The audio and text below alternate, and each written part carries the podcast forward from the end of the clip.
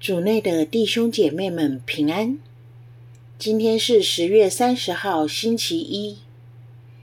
我们要聆听的福音是《路加福音》第十三章十到十七节，主题是慷慨助人。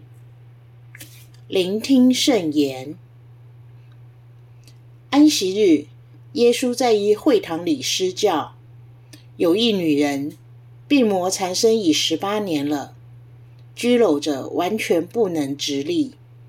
耶稣见了他，便叫他过来，给他说：“女人，你的病已消除了。”遂给他按手，他即刻就挺直起来，光荣天主。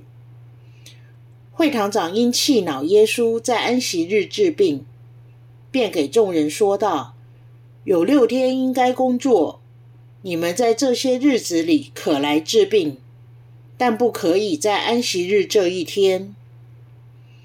主回答他说：“假善人呐，你们每一个人在安息日有不解下槽上的牛驴，牵去饮水的吗？”这个女人原是哑巴郎的女儿，她被撒旦缠住已有十八年。安息日这一天，就不该解开他的束缚吗？当耶稣讲这话时，所有敌对他的人个个忏悔，一切民众因他所行的种种辉煌事迹，莫不欢喜。释经小帮手，如果你看到有人需要帮忙，你会主动的去帮他吗？或找借口回避，或因守法，或担心他人的眼光，不去帮忙？为了帮助一个需要帮助的人，你愿意付出多少代价呢？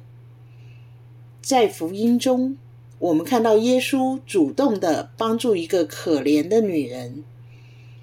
那个女人并没有去找耶稣治好她的病，只跟大家一起在会堂。但是耶稣却注意到她，动了怜悯的心，治好了她。可见耶稣不忍心看见她继续受苦，被撒旦缠住。他这样的举动却惹来会堂长的气恼。这里我们可以看到。耶稣和会堂长对同样的时间有不同的看法。会堂长所看重的是要遵守法律，所以生气耶稣在安息日治病。他们无法或不愿意同理女人十八年的痛苦。耶稣看重的却是人，想救这个天主的儿女，恢复他的尊严。为此，耶稣不在乎被别人批评不遵守法律。耶稣要成全的法律是爱的法律。参考马窦福音第五章十七节，这就是耶稣要告诉众人：爱比任何事情都重要。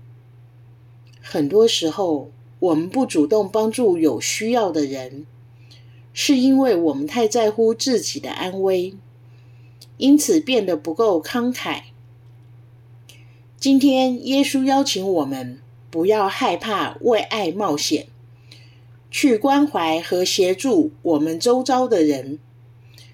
社会上有不少像福音中被病魔纠缠的人，或许他们被生活的负担和问题压得站不起来。你看见了吗？即使我们无法帮到每个人，但我们却不要轻看一个微笑、一句关怀的话、一个体贴的小动作，所能给一个正需要帮忙的人多大的希望和力量。让我们不要拖延爱，主动的走出去爱别人吧。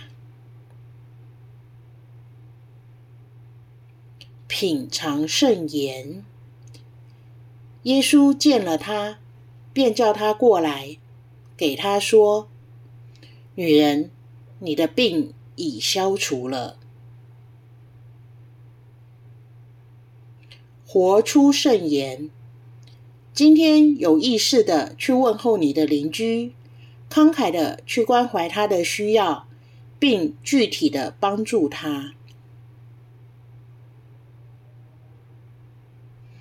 全心祈祷，耶稣，让我用爱的眼光看人，经常考虑他人的好，并热情的帮助他们。希望我们都活在圣言的光照下。明天见。